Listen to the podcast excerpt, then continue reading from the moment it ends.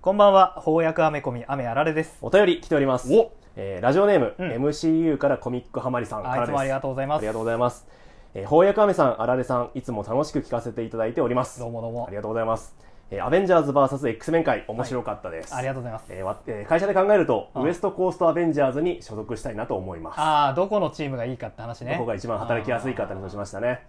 えー会社立ち上げ、ドタバタ個人経営感を味わいたいですと。あーウエストコーストアベンジャーズってあのホークアイのねケイト・ビショップがまあなんかこうえっとニューヨークからやってきてこう立ち上げた西海岸で新しいチームを立ち上げようっていう若手チームですよだねっ。たもんね確かにベンチャー感ありますベねンチャー感あるわ、あうんと個人経営感もめっちゃあ上るがりあまするあねるあるみんな好き勝手動きがちみたいなね、うんうんうん全員ねプレイヤーだよ ね、うんえーワガンダフォーエバーブラックアダムと読まなきゃいけないコミックが多いですはが、いはい私はシークレットインベーション勉強中です、なるほどえードラマは多分全く違うんだろうなと思いながら読んでいますがお二人の話いつか聞けたらなと思っていますあー来年の2月ぐらいに確かドラマの配信が始まると思うんで、それに合わせて我まあ、々まもたそれに合わせて読みましょうかね読んでいきたいと思います、えーあと「仮面ライダーブラックさん」の感想もちょこっと聞けるといいなと思ってますおとおいうことで来た ちょこっとと言わずにあら仮面ライダーブラックさんの話ちょっとしましょうよ、えー、Amazon プライムで絶賛配信中、はいえーオリジナルアニメあアニメじゃねえオリジナルドラマドラマうん仮面ライダーブラックさ見ましたん」いやーちょっとこのメールをいただいてからうちゃんと見なきゃなと思っうてん見始めましてうん、えー無事先ほど、えー9話を見終わりま したあと1話見ろよ、あと10話がちょっと間に合わなかったですねそうかどうでしたかねあ面白いんじゃないですかね私仮面ライダー全然知らないんですあああよね仮面ライダーブラックが、うえっともう正直あんまり知らなくてあああまうんギリギリ世代じゃないあそうちょうどギリギリ世代じゃないぐらいでああそうかそうかでやっぱ仮面ライダーブラックさんを見る前に、うんちゃんと自分の知ってる仮面ライダーブラックの知識整理しておこうと思って書き出したんですよ、書き出したのうんやっぱ見る前にそういうのって見る前しかそういうのってできないからああなるほどですねけど、まあないねうん 知ってることが知ってることは、まあ、一つは、うあの武器がちょっと特殊警棒っぽい、ああなんあか剣みたいな武器を持ってるっていうあこととあと仮面ライダー最強は誰だ議論で、うんえー仮面ライダーブラック出がちっていう知識ぐらいですかねどっちも RX のことだな 続編のことです、あそうなんですね、うんあ仮面ライダーブラックすいませんじゃあ何も知り ませんシャドームーンはシャドウ、あ、シャドウムーンね。うんあ、初めましてでしたね。あ、嘘、うん本当銀色のライダーでしょ。ライダーじゃないんだけどね。あそうなんですかまあライダーっぽい人。うんうん。カチャ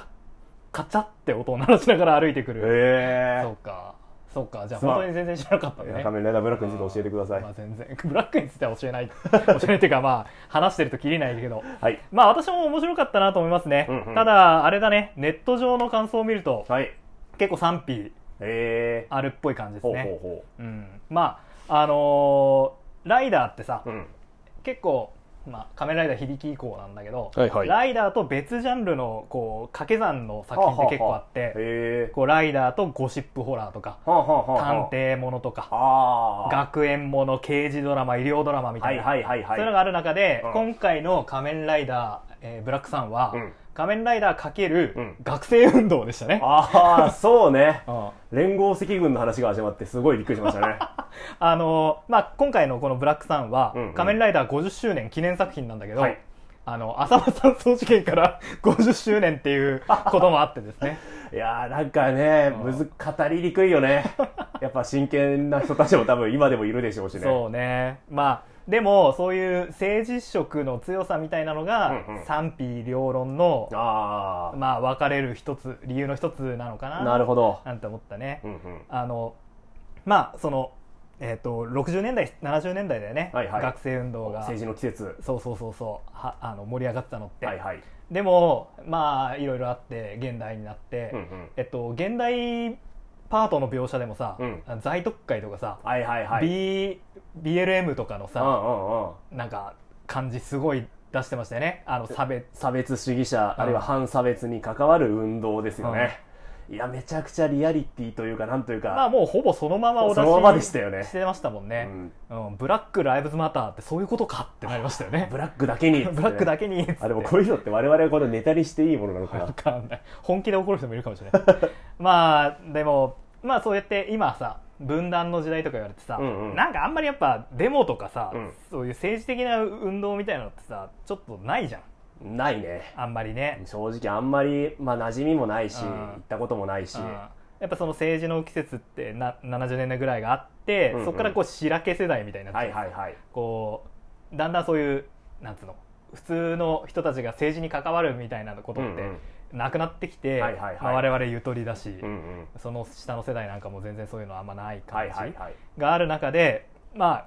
学生運動が盛んだった50年前の因縁がこの現代に蘇ってくるっていうこのシナリオは結構面白いなと思うっーて、んなるほうんこう現えっと、やっぱ物語のリアリティを作るためにさ、どはいはい現実にあるこう運動とこうんううん接続しなくちゃいけないじゃないですか。はいはいはいでそれをやるときにその学生運動とこの現代の、まあ、差別問題っていうのとこうねうまく接続したなとは思ってるんあだけどあなるほどねまあでもやっぱそういう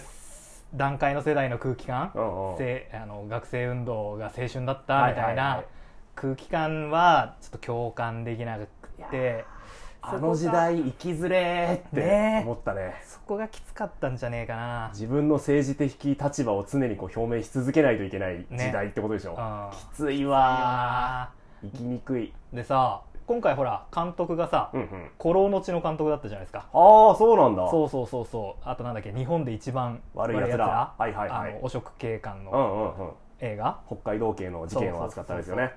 で監督そういう、まあ、人だったから、うんうんまあ、アウトサイダーの暴力っていうのを描くうんうーんうんうんうん作風だよね確かに確かにうんそういう意味では「仮面ライダー」なんてさ、うんうんまさにアウトサイダーの暴 力をアウトサイダーかつ暴力がテーマの作品ですもねんねなんかぴったりな人選だなと思ったけどは監督も脚本うもんうん40代ぐらいの人なんね、あへ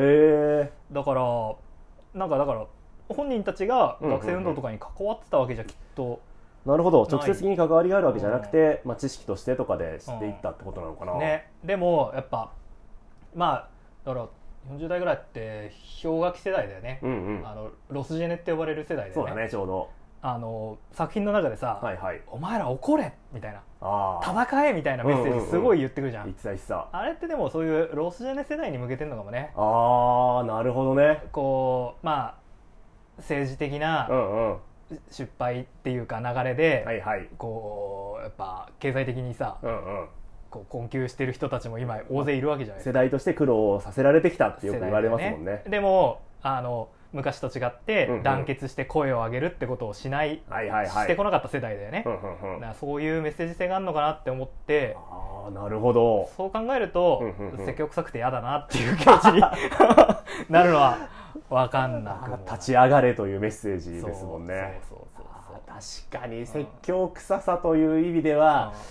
ありましたねあったよねいや面わ白かいんない私が読み取りすぎなのかもしれないけどうんなんかそういうそうね世代的な立ち上がれ意思を表明しろそう戦えそうそうそういやそうまあそりゃまあそうそなうんなだんけだどけどささっつうねやっぱね社会の一部の歯車となってしまった今となってはうんなかなか機械を壊そうとは思えないよねそうねうんあ逆にもっと若い世代には刺さるのかもねあーまあだってあれだよね、うんあの葵ちゃんはさ、はいはいヒロインヒロインはもうグレタさんみたいな感じだったもんね、 14歳だっけうん、じゅ中学生だよね中学生っていう設定だったねすげえいやーすごかったね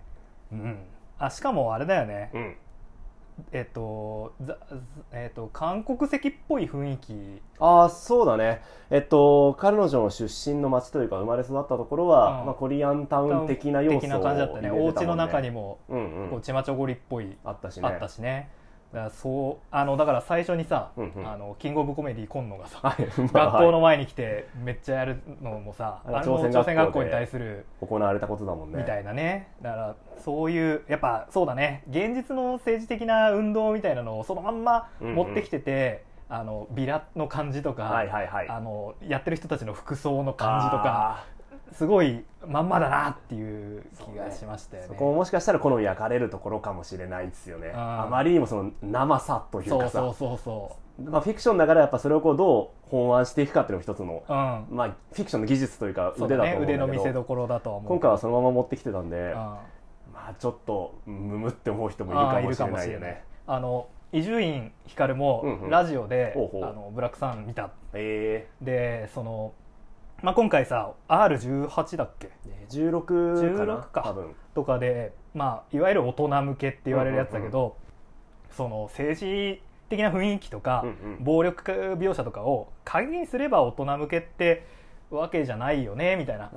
ああなるほどあの逆にその最初初期の方のウルトラマンのエピソードとかって、うんうんうん結構その米軍と日本の関係をはいはいはい怪獣宇宙人象徴してたみたいなうんうん話だったですよ、ああいうふうにそのなんかわかんないけど普通に物語として見ててこう凄みがつと伝わってきて、うんうんうんで実はその制作者の中に、はいはいその沖縄出身の人がいて、うんうん実はああいう寓意が込められてるんだよって後でしてああそうだったんだって思うのも一つなんじゃないかみたいなこと言っておて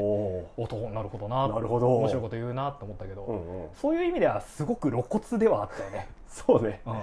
まあこれもさっきの説教臭さにつながっちゃうかもしれないけどもうこう見ろっていうのが完全にうんもうパッケージされて出されてる感じしたよね、したね。こう読み読みの幅というかこの解釈の幅みたいのはどうしてもこう狭められてる気もしあたーしちゃったかなとは思ったなでもあのやっぱ暴力描写うんうんがガンガンできるのはほうほいいなってうあ臓物がいっぱい出てくる感じがレーティングが上がってもほうほうほうあの最近話変わるんですけどほうほあの貞子 DX っていううほあのリングのねほうほう貞子の最新作を見てきたんですけどうリングの貞子まだ映画作られておる もうもうもうもうもう最近はさほうほうもうなんつうの一つのマスコットキャラっていうかさえビデオとかだってもう私しばらく見てないんです けどまだ彼女はああとねビいデオかやらもうもうもうそのビデオまあもちろん呪いのビデオからスタートするんだけど、うんうんうんまあ、データでも大丈夫っていう わあすごい、うんあやっ感じぱあって適応してくるね環境に これさ彼女もうさネタバレになっちゃうんだけうんうどん貞子 DX の DX ってはいはいデジタルトランスフォーメーションのことだか らあ最近流行の言葉じゃんそうわあ貞子がうんうんいかにしてこの現代社会にこう適応していくかっていうお話だっ面白いだったんだけど、うんあのなんだろうリングの頃って我々小学生かなだっけだったと思うんだけど、うんうんめちゃくちゃ怖かったじゃないですかそうね怖い怖いでも、うん今回の貞子全然怖くないんですよえ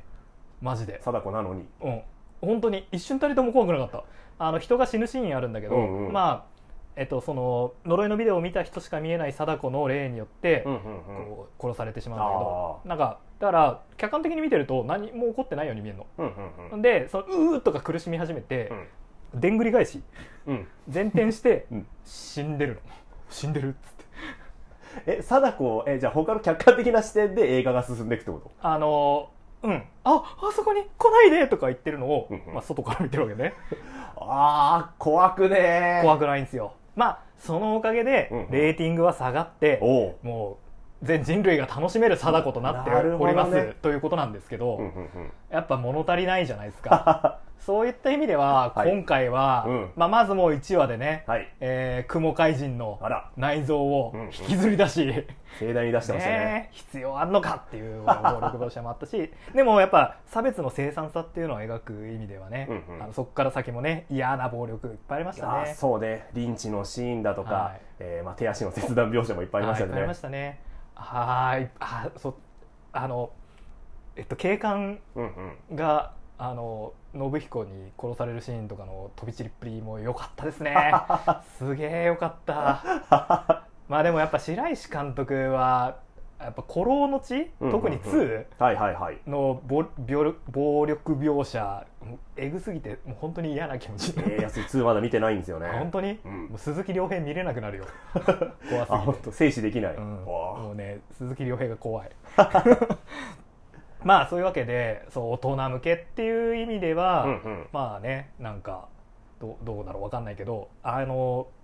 やっぱそのレーティングがあることでしかできない描写っていうのがあったし、うんそういうこうちょっと子供とかも容赦なく死ぬじゃないですかああうんうんああいう攻め攻めの描写はなんか俺の好きな仮面ライダーだったなと思って、えこう挑戦的ー、はははだったでしょなるほどなるうほどまくいったかいかないかわかんない賛否両論あると思うんだけど、新しさは確かにあったよねね、あ攻めたなっていう感じが良かったなと思うし、まあ、あとその政治の描写にこう傾いてたけど、うんうんキャラも結構良かったなと思うんですよね。おうあれはやっぱこう原作というか「仮面ライダーブラック」由来のキャラクターが多かあったんですーかそうでねすね仮面ライダー要素もまあ結構あって、うんうんただ結構ねなんだろう単語を使ったなっていう感じはあはあはあはあはがあって意外とその置き場は違うあのなんつうんだ役割は違ったりして、うんうんうんだからそれがノイズになってたよね、なるほど、仮面ライダーブラック知ってる人からすると、うんいゴやルゴム島かよとかそういうこと。あそうそうそあうーいや仮面ライダーブラック知らなくてもさ、うんうん与党がさ、うんゴルゴム島のさ国ってどうなのよって思わないそれも人々が選んだ政権ですから、やっぱり。あとその怪人組織のさ、はいはい。とトップの方がさうんうん新刊って呼ばれてるからさ別にその ね、そうね、まあ、うんノイズはちょっと感じたようね。ん、キングストーンとかさ、うんうん。あの元々の「仮面ライダーブラックは」はいはいなんかもう創世王とか何万年も生きてるって設定なのほうへでも今回はさえ。うん。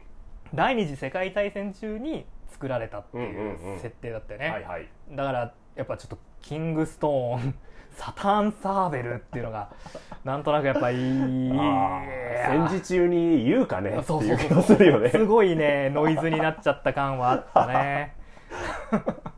まあでもうん。第二次世界大戦ってさうん。があって、うんうんで終わって、はいはいで共産党が復活して、うんうんでそこから学生運動盛り上がっていくって流れじゃん,、うんうんうん今回その第二次世界大戦中に怪人が作られて戦争が終わってその怪人差別問題っていうのが立ち上がっていくっていう、うんうんこの現実とのリンクのさせ方はあうまいなっていううかまいこと落とし込んだな感んじかですね結構考えたんだろうなこの辺のこう接続はとは思ったね、まあ、あと、まあ、ビルゲニアあ。ビルゲニア。もうみんな 好きになっただろめうっちゃ良かったね。ビルゲニアってあのもちろん原作にいるキャラで、うんうん原作でも顔出し幹部枠なんですよそうなんだ。 あいれやー、初見はあれきつかったね。 そこなんだよないやー、びっくりしちゃ ったね。2022年ですよって思っちゃいましたうよんね。ちょっと。ね追ってほしかったねちょっと欲しかったなうんまあでも立ち居振る舞いとかめそっうちゃそ良うかそったうそうね。キャラはすごく良かったよね、もう悪の怪人っていう感じでうんうんうんうん。めっちゃいい登場の仕方したし、わ私が最後に見た第う9んう話、んもう大暴れしてましたかああよかったねら。うん公僕を殺す殺す。もうね力の限りやってました ね最高にいいキャラでした。うんあのまあビルゲニアもそうだし、うんうん。主人公のおじさんおじさんたち孝太郎もよかったんだけどさ、うんうんやっぱあのこうお女の子とうんうん。おじさんうんのうん逃亡劇っていうの は、まあほら、まあよくあるというか、うんうん外れないうんうん感じありますよねよ、く映画で見るパターンですよねえ。ーレオンとかレオンとか。えーローガンとか、ううんんうん外れないやつです けどそういう意味ではすごく良かったねあと「クジラ怪人うん。」あれも原作にいて、へーやっぱ死んだブラックほうをほう。あの謎の液体で復活させるっていう急にブラックと一緒に海に潜り始めてびっくりしましたね。役割なんだけさもど当然のように行き始めたから、おなんだなんだっていう。あこの流れ知ってるなって いうねあれある話だったあんれである話だったなんかやっぱすごく面白かったあの俺は結構好きな作品なんだけど、うんうんあの人に勧めにくいなっていうのは やっぱその辺だよねその「仮面ライダーブラック」の単語の違和感とか、はいはいはいビルゲニアの顔の露出とか クジラ怪人の謎の液体とか、はいはいはなんい。かねでもあの10話のオープニングうん。一緒に見たじゃん今あ今、ちょうど今見ま した。面白すぎて私あれみ最初に見た時にうおーってなってすぐ巻き戻して巻き戻して言わない かすぐ戻してもう一回見ちゃった私、こういうノリの作品だったのかっていうのが分かりましたね。ねおおって思いましたけどね10話でやるかねっていう気がしましたけど。貯めて貯めての 10話でしたけどねまあそうねまだ他にもいろいろ言いたいことある、はいあのし主人公うんうのん行動原理が、うんまあ、ちょっと見えないところとか、そうね、何考えてるかよく分かんなかったっていうのはあありーますね。でもあの中村倫也の「シャドームーン」はめちゃくちゃかっこいいね、うんうんなんかあの人やっぱすごい俳優さんなんだねあ、役者としても、おーなんかカリスマ性なかったあゴルゴム島のリーダーになってましたけど、やっねぱリアルのカリスマ性もある。うん、あるんじゃないかななんかそういうのとか、うんうんなんかいいいところいっぱいあったなブラックとシャドームーンの関係性をこう中心とした作品にしてたら、うんうんまた話変わってきただろうねあー確かに私見ててこうめちゃくちゃ要素盛り込んでるなとはうん思いましたうねんそのまあ差別の問題とかもそうだしうんえーっと例えば黒人差別の問題とうん多分日本におけるこう朝鮮人差別の問題ってうん多分リンクしきれないものじゃないですはいはいはいはいかはい歴史的なものを含めてうんでもそれをこう無理にこうギュッと押し込んでる感じもするうしんそれと 同時に学生運動の話もこうギュッと押し込んできててでしかも第二次世界大戦中のまあ戦争犯罪ですよね、はいはいはいこう人体実験の話とかもこううんギュッと押し込んできててなんかなんかすごいぞこれはあっていーうね戦争法案っていう現実の現実の話もギュッとなんかどっかで見たことあるような政治家もそうそうそうあ政治家の描写もさ悪意すごいあなんっかたよねでもこのテーマギュッと入れてきてうんでも在特会みたいな実在する団体も入れてきうてん10話でまとめますって いや挑戦したなっていう気は挑戦したよねだしだうかんら正直とっちらかってんなとも思いましたねねそうなんだよなどこが一番こう中心だったかわかんないけどまあでも学生運動映画撮りたい気持ちが監督の中にあったのかなっていう感じしたようんね、 あの内ゲバとか、ああそうね総括とかあー内部の恋愛事情とか、あね、そうそうそうサークラー女枕女、まあ、学生運動あるあるっぽさはありましたよねうんあのまあぜひ最後まで見てもらいたいんだけど、うんうんやっぱねあの70年代のうんうんあの時の戦いをほうほう信彦は自分の青春だったっていうふうに振り返るのああこれもよく聞くよね、まあ確かにあのその政治的主張っていうよりは自分探しみたいなそのうんうんなんつううんのせね仲間とのつなが文りと化か的流行だったんだみたいな解雇とかあるしうね、んうんうんいやそういう意味で なんかすなんかすげえ なんかすげえ作品だったなっていうのは思いましたねいいところはいっぱいあると思うんですけど、ね、あいいとこいっぱいありますよ楽しいは楽しかったんですよね、なんかちょっとした日常会話とかはすごく素敵だなって思いましたね、うん、うんこうなんかなんだっけコウモリ怪人とかクジラ怪人とあと怪人怪人になりたいあの男の子いたじゃないですか,、あうんうんみんなでこう焚き火囲んで、はいはいなんかおしゃべりしてるシーンとかああいうちょっとした描写はすごく素敵なシーンの積み重ねで、おいいなって思ったんですけど、まあ、ノノイズじゃないけど、ムムムっていう描写もなやんっかぱなあんりかますよそうね。ねいやーまあ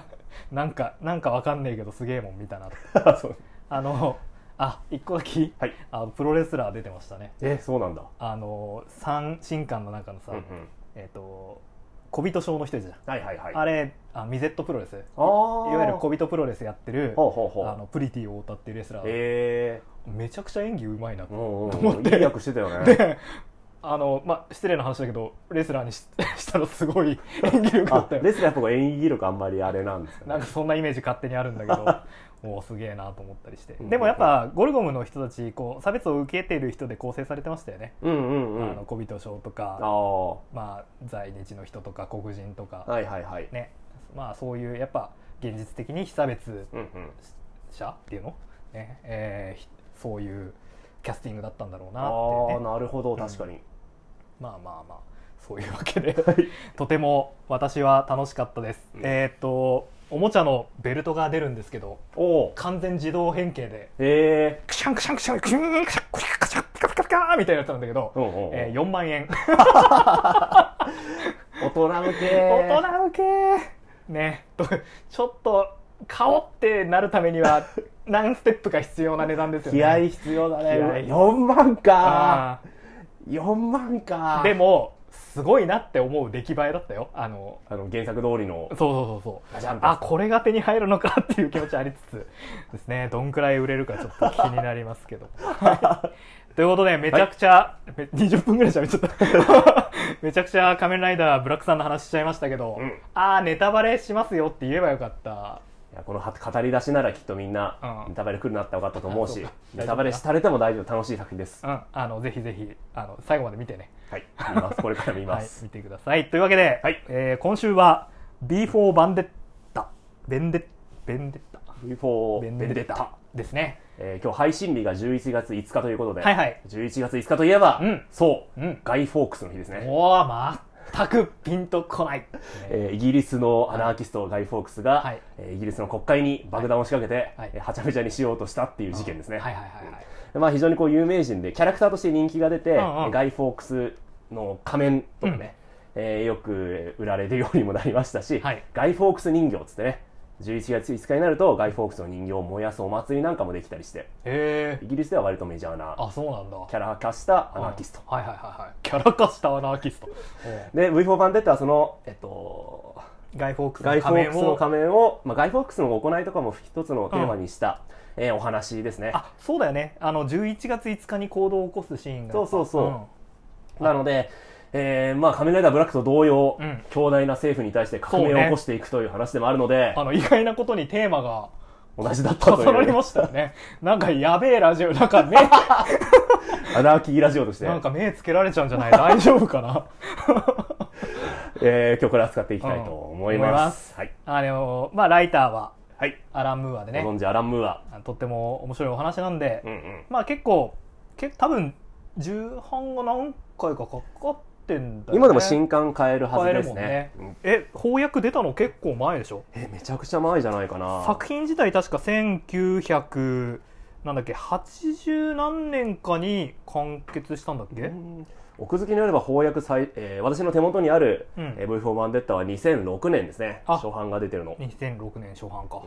ん1989年に最終回を迎えたらしいんでほうほうほう、まあ結構ねあの歴史はあるけれども歴史はあるけれどもずっと読まれてうんうるん作品っていうことなんで、まあ、仮面ライダーブラック3を見て、うんアナーキズムに目覚めたあなた、うんじゃ次あはぜひ V4 ベンデッ タにぜひぜひ ということでね、えー一は緒に読んでいきましょうはいこの物語はい舞台は1997年ですね連載していた時から考えると未来、ちょっと未来うんうん我々から見るともだいぶうかだいぶ昔な感じしますね1997年 ねう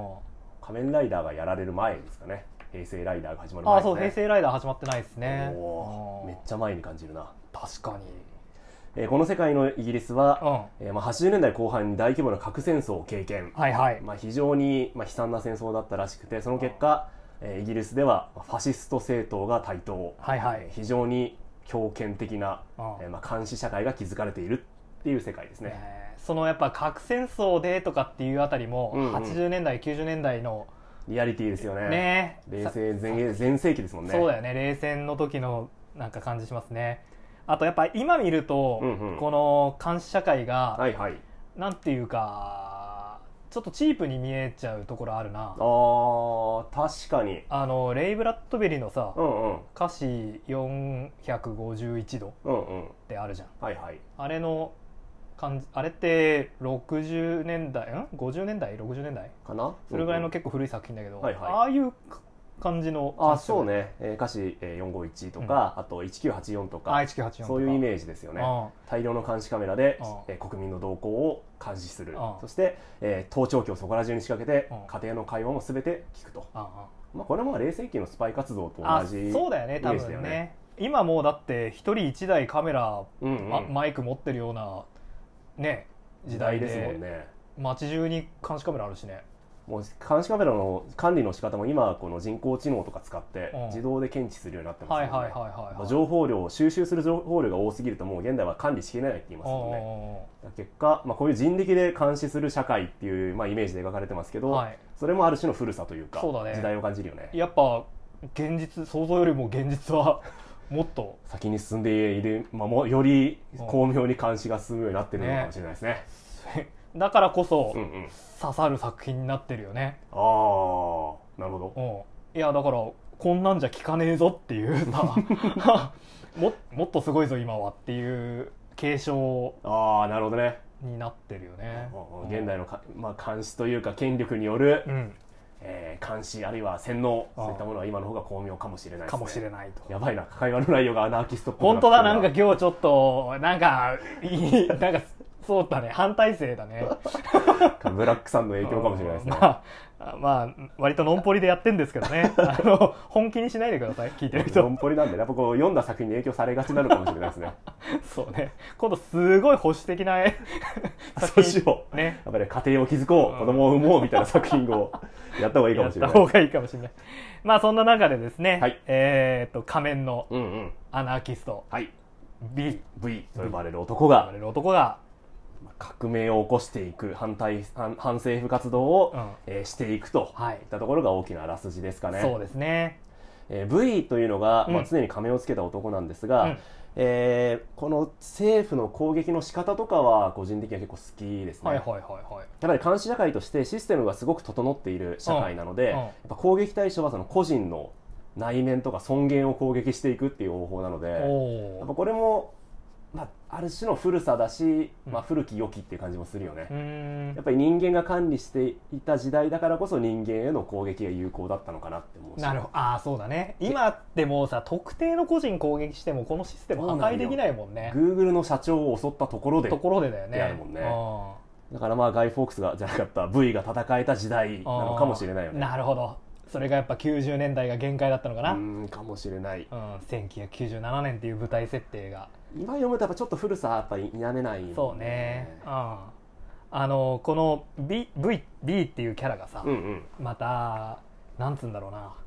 ちょっとこうあのオペラ座の怪人みたいななんかそういう はいはいはい怪人感ありますよねう、んうんうんうん作品のもう一人の主人公、まあ、ヒロインの女の子がいるんですが、まあ、彼女との関係性なんかは完全にオペラ座の怪人オペラっ座ぽのいよ怪人っね。ぽいねあの、まあ、核戦争によって、うんうんバラが絶滅したそうね植物がほとんど育たなくなっているんですよね。世界なんですけど、えー B は自分のシャドウギャラリーと呼ばれるね、ほうえー秘密基地でうんうん、バラ育ててるんですよ ね。かっこよすぎますかねっこよすぎるであのあのそのなんだえっ、とテロの対象になった人にね、そのうんうんバラを一つずつ置いていくっていう かっけーかっけえ怪人じゃんあと作品の中でマジで一回も仮面取らないああそうねこれはやっぱ彼のキャラ設定の大きな特徴ですよね、ね何があろうと仮面は取らず、うんえー他人えーまあ、だからこそ変装したりとかね他人になりすましたりとかができるっていうのもあるんですあけなどるほどね、うん、やっぱこのキャラ設定魅力ですよねそうねあとタイトルのうん「B4 ベンデッタ」はいはいベンデッタってのがイタリア語で復讐えー、あそううんうんうんみたいなな意味なんでね、うんうんなんかこのタイトルの翻訳でうん「うん V は復讐の V」っていうことを書いてた人どっかにいたけどえかー っ、こ いいなかっこよくない G はガッツの G 以来のかっこよさですねあ あなるほどねでそれを聞いて思ったんだけど、はだいから B4 版でったえっ、と B ってまあアルファベットっていうか、うんうんイニシャルみたいな感じで呼ばれてるんだけど、はいはいまあ復讐の V なんだぜっていうおこおとなんだと思うんだけど、うんうんうんこれ聞いてめっちゃバットマンの思い出したよねほあのザ・バットマンでさうはいはい「アイマ・ベンジャス」みたいなこと言ってたかああ言ってたねね言ってたら、わ、復讐の B だ復讐 V だわうんそうバットマンですよ地下に秘密の基地持ってる しあー確かにねバットマンもバラとか育ててそうだなああと物語の中盤で、うんうんそのヒロインとなるイビーをはいはいあの鍛えるというかやべえシーンやるやべええシーンあるけど本作屈指のやべえシーンうんがあれもまあロビンってことでしょまあ、バットマンならやるだろうな っていうなる、えっと具体的には彼女を監禁することに監禁して、えー秘密警察にとらわれたかのような、うんえー環境を与えるんですよね、えーそして拷問を繰り返し、うんうんえー V の、まあ、正体というか V のことを教えればお前を解放してやるぞ、うとん言ってひたすら拷問を繰り返し、うん儚かったうんお前は合格だ合格だお前は自由になれたんだ やべえっていや、ほんとやばいよね。これさ、イビーはさ、本当に捕まってう、ん言われてると思っててうんう、んうんで、ごよし、合格だ、お前は自由になったっつって、外したら、全部セットだったんだもんね。撮影セットのみたいなところで拷問とかされていたんだってことが分かってあの、今まで拷問してた人も、そうんうのん、監修みたいな人も、はいはい全部 B が一人で やってた。ぬいぐるみだった人形だったのが出てきてこれだから B が感じてた苦しみだけが本物っていうなんかねうえ、んようやりますよねいこんなやこ、すとげえよ。いかれてるよ。でもバットマンならやりかねないあああの特にアラン・ムーアじゃなくてえっとフランク・ミラーが書く、あのバットマンはうんうんこういうことやりそう、 ロロビンにギリギリの精神状態を与えてでまあそう鍛えるとそうそうそういやねあーでもこの作品はうんうんアメコミなんだけほど、うほまあアラン・ムーアイギリス人だし、うんうん舞台イギリスだしあと他の作品とのほら関わりはないよねうああいいわゆそうるユニバースを共有しただねうんうんうんヒーローものじゃないよね。確かにうん、あのまあ多分いろんななんか出版の歴史も結構紆余曲折あったんだけど最終的には DC コミックスで出出たみたいうな話でーね。んなるほうどん、ということでねすごくいいアメコミなんだけど、うんなんかこれぞアメコミの面白さって言われるとあ腹立ちそう。あこれも確かにおすすめしづらい作品ですね作品だよねブラックさんと近いかもしれないで すねブラックさんとは違う意味でね、うめっちゃ面白いしん、めっちゃ面白い。私も、えー多分これ「ウォッチメ」の次に読んだアメコミだったのかなああやっぱアラン・ムーアの作品が翻訳されまくった時期っ時て期ああっったたかもんら、2ね。冊目か3冊目に買ったアメコミですごく印象深いし思い出深い作品なんですが、やっぱ今読み返すとう他人に勧めづらいかもなとは思いま すよねんそうねあとなんかわかんない中高生ぐらいで読んでたら、うんうん結構か傾い あの影響を受けちゃったかもしれないこれあー確かに偏り生まれてたかもかなもしれない危ねえ危ねあということはもしかしたら「仮面ライダーブラックさん」もうやっぱ中高生が見たらあぐっと人生観とか変わるんじゃないあーでも16歳まで以上しか見れないからほら高校入学記念にじゃああれを見始めた ラらクさんを見たら嫌だなそういう高校 生そういう意味ではこれはやっぱある種の説教臭さみたいのは今今見の見直すとう感んじましたね、そうねまあでもやっぱこうアナーキストとしてうん巨大なものに一人立ち向かっていく謎の仮面のヒーローという意味ではまあかっこよさもありこれさはある、まあ、この作品でも V 言ってますもんねもっと怒れみたいな自分の怒りに正直になれよみはたいいな、はいはいはいやはいっぱいつまでもこう抑圧されていてはいけないんだと、はまあ、差別の問題も今回ね、えー LGBT に対する差別もあれ描かれるし、はいはいはいまあ黒人に対する差別も描かれるし、あはいはいはいそれに対してまあ現状をまあ受け入れていてはダメなんだと、うより権力に従うのではなくてんうん全てを破壊してうん自由になるべきなんだあとお前たちは全員目隠しをされているんだあ目隠しを外せって V 言ってるもん言っねてる言ってるこれはつまり「仮面ライダーブラックさん」と同じメッセージを、あの本当にたまたま、まあ、ガイ・フォックスの日ってのもあったしうんうんたまたま選んだんだけどマジでちょっと似てたよ ね、思想の方向性がだいぶ、うん、似てましたね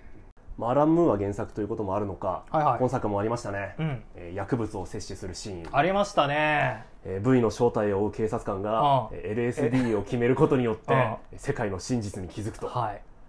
いいやー、まあ、アラン・ムーンは、ね、薬物使いがちみたいなイメージはあるんですけどあるよね本人も絶対やってるもん ね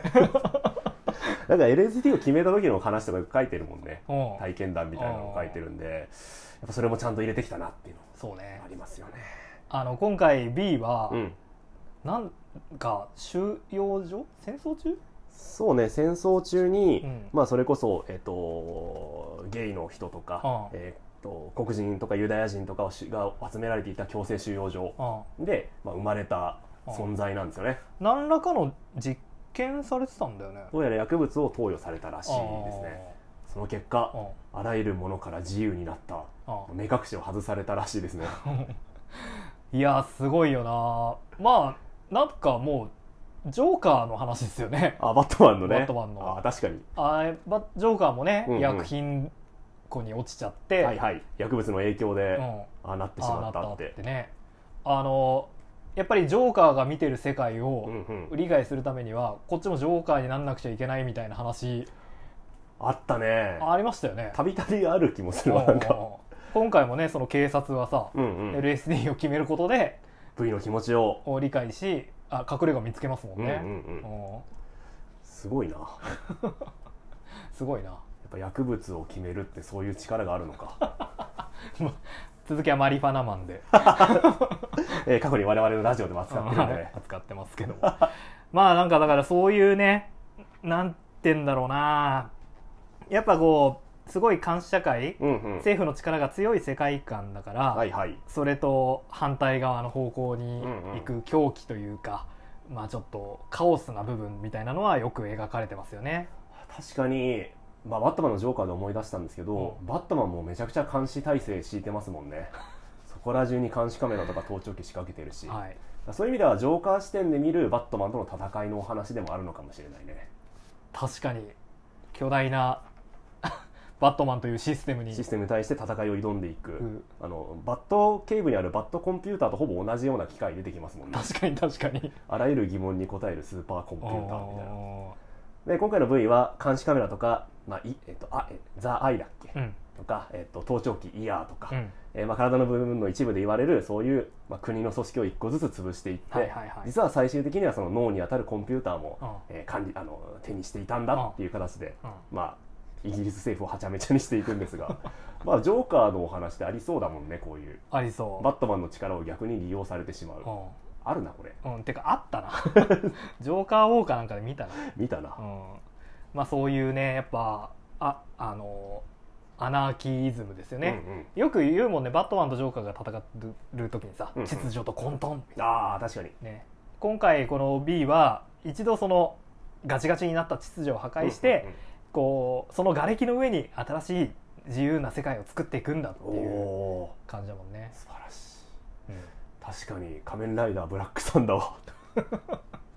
ブラックサンダー見ててさうん9話まで見たんですけど9話にさうんあの葵ちゃんがうん国連で演説をするシーンあるじゃないですあーかあのありましたねス。マートフォンを使って動画を撮影して、まあ、それを映すっていうシーンがあうんるありましたねこれ外外国である V が全く同じことしてるなと思って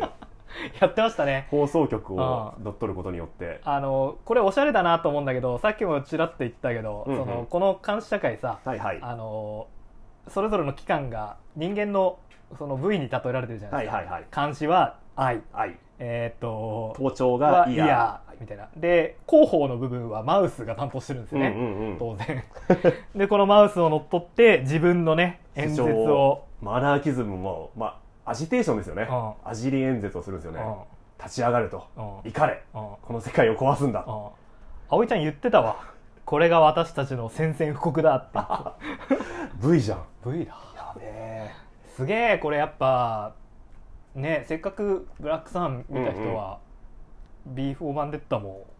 ちょっとおすすめですねねえあー確かにブラックさんも、まあうん継承の物語じゃないですかああうんうんうん、うん、登場人物の思いをこう引き継いでいくんだっていうストーリーで進行しているしあ今回の V も、まあ、継承がテーマですよねそうだね最終的に V は、まあ、戦いの中で倒れてしまうんですがその V の仮面と衣装をうんイリーが、うんまあ、まさに V の女性が引き継ぐことによって永遠に生き続けるそうねの意志が続いていくんだっていうオチですもんあね永遠じゃなくて無限だってあ確かに言ってましたよねそうだわ、うんあめっちゃ V4 版デッタと似てるなうん ダメだこの今日の回なんかわかるのかな伝わるのかないやみんな両方楽しもうブラックさんと V4 バンデッタを見れば私たちの気持ちも伝わるはずだそうねあの「ウィフォーマンデッタ」めっちゃ面白いけど、うんなんかやっぱあらすじ全部説明してしまうとまたちょっと違うかなあっていうかねこのやっぱキャラ造形がさ、うんうんうん細かいんですよね、はいはいはいそのいわゆる政府側のうんうんうん人間にも、なんかこう変な部分がいっぱいあるなんかあー性癖歪んでる人がめっちゃ多いよねそうねうんその性に関する部分でやっぱり特徴というか、うんえーっとまあなんまあ性に関するものでやっぱノーマルじゃないとされる人たちがやっぱ多いよね、ねすごい何かにこうフェティシフェティシズムを感じたりとかうんうねんうんだからそういうのを暴きつつ、うんうん B はまあ復讐というかやっていくんだけどうんうんうんこの辺もねその B っていうのはなんつうんだろう復讐のためにやってるのかそれともこのなんつうのえっ、とアナーキズムの達成のためにやってるかってのはちょっと境がわからないところがあっああそうね動機がわからない、まあ、見ている我々にもよくわからないんですよね、てでもなんかすごい個人的な怒りとうんうんそれから相手を追い詰める冷静さと、うんうんうんこの二面性を感じさせるキャラクターですよほねう、ほうほううんあと表情が一切もちろん仮面なんでね、はいはいはい変わんないのも怖いですね、確かにうんこれ相手にしたらめちゃくちゃ怖いだろうなっていうのもありますよめねっちゃ怖いと思 うこんだけ監視社会を引いてるのにうんうん正体が全然わかんないのももうすごい怖いね、ああ確かにうん、あと超序盤なんだけどさ、うんうんうん腕を掴んだら腕がスポッと抜けるっていうシーンあるじゃないですかあーあるねこれめジョーカーがめちゃくちゃよくやらないあ握手をしたらうんあらびっくりあらびっくり手が抜けてうん手が爆発するうんあめっちゃやるわやるよね やっぱじゃあちょっとこうバットマンっていう文脈で読んでもうんうん面白いぞと、確かにバットマンファンでもし V4 版ってたら読んだことがない人ない人いるのかそんなやつ分からんけど、もしいたらうんおすすめですよおすすめねですね、うんうんはいというわけで B4 ベンデッタでしたえー V のアナーキズムを実現するための戦いうんまあ最後どうなるかはまあ明確に描かれないんですがはいはい、まあおそらくうん成功したとお私は思いたいですねそうですねえー物語の後半、うんまあ、地下鉄にね、えーうん利用するシーンがあるんですけど、はいはいビクトリア線っていうのがイギリスあるんですよね、はいはいはいはいロンドン市内うんでビクトリア線っていうのビビクトリアって書いてあるんですけど、うそれがこう看板でちょっと隠れて、うんこうビクトリーってこう読めるようにね、はいはいはいはい見えるシーンがあるんで、まあ、おそらく彼のアナーギスムはあ成功したんでしょうあ V は勝利の V ってことだねやったぜ次はこの荒れ地から新しい人生を築いていこうとなるほどいうことでしょうあやっぱ勝利の V は同時にこうピースサインでもあるからああやっぱ平和の実現のために次は頑張ってってもらいたいです ねはいということで綺麗に綺麗に落ちましたね まあ本当にうんなんつうんだろうなやっぱポリえっと帯にはねうんうんウォッチメンの奇才アラン・ムーアが放つ戦慄のポリティカルスリラーなんて言ってますけど、うんうんまあ確かにそのポリティカルな部分ありはいはいスリラーな部分ありうんうんそしてまあヒーローコミック的なところもなくはないんじゃないかとうんうんういんうねとこですよいろんな味が楽しめるそ幕の内弁当的なう幕の内弁当的なというわけ であの読んだことないアメコミファンはね ぜひ読んでぜひやっぱ名作と言われるだけありますよねありますありよま読み直して改めてやっぱ新しい発見とかあったし、うんえーやっぱ今見ても、まあ、ある種の古さはあるけどと同時に今だ今だからこそこう味わえる面白さもあると思うのすでそうね古典の魅力ってのは古びないからうんうん、やうんっぱ世の中の変わっていくものと変わらないものが分かるのが古典の良さですもんねそうですね不益流行ってやつですよおおーインテリっぽいそうね今日はちょっとあの は反反射反射会 反射ラジオ反射会インインテリラジオでやべえ やばいはいまあそういうことで、はいじゃあいつものやつお願いします、はい、えー番組へのご意見ご感想あればあツイッターハッシュタグ翻訳雨あられをつけてツイートしていただくか、はいメールをお待ちしております、はいメールアドレスは、うんアメコミアメアレラットマーク Gmail.com、うんアメコミアメアレラットマーク Gmail.com、はいアメコミのコミは COMI です、はい語ってほしい アメコミのリクエスト、うんあれはなんかもう政治的なメッセージとかそうね支持政党とか書いてアジテーションするメッセージとかなんか自己批判したいことがあれば送ってくださればメールで総括したいと思います番組で総括したいと思いますすごいないや我々はノンポリなんであの ほん本当ですよ本当にノンポリなんで、全はい、然ねはい、よあのお気軽にメール送ってください、はいお待ちしておりまろしすくお願いします、はいあのぜひね「仮面ライダー」まあこの番組はアメコミラジオなんだけど、 いつか思いっきり平成ライダーの話したいなと思ってるんであーお願いしますぜひまあぜひ特撮もね、はいあのなんかあれば ぜひ私が読みます あと草津に関するメールもお待ちしておりまお待ちすしておりますはい、はいまあ来週はもういよいようんうんあのブラックパンサおーいよいーよ、ワカンダフォーエバーが、うんうんうん、えーまあ、上映開始されるということなんで、えーっとブラックパンサー黒ひょうを継ぐものでしたっけ、えー、あの最近新しくね翻訳されたやつをやりつつはい映画の感想なんかもねえー語っていきたいなと思いますんで皆さんもぜひ劇場にねうんうん行ってもらって映画を見てから映画を見てから我々のラジオを聞いていただければ一緒に話をしましょ嬉しいなう、うん、ということでまた来週さよならバイバイさて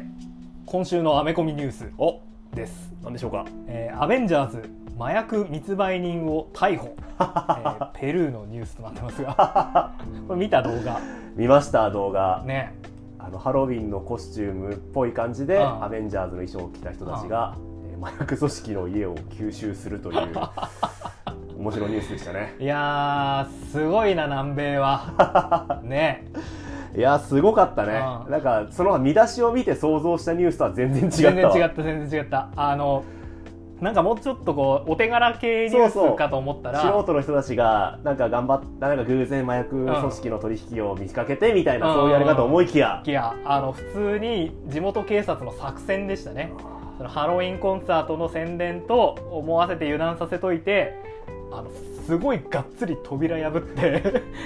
突入キャプテンアメリカがハンマー使ってましたねねえお前かよってお前かようん、そうのコスプレした人もいましたけど ねスパイダーマンとがっつり襲ってましたかねねちょっと怖くなっちゃったわいやちょっと普通にやっぱ治安やっぱ日本って治安いいんだな って思いましたけどねまあでもやっぱこうやってね、えー、虚構が虚構が現実に影響を与えるっていうのはやっぱいいよいね、いいい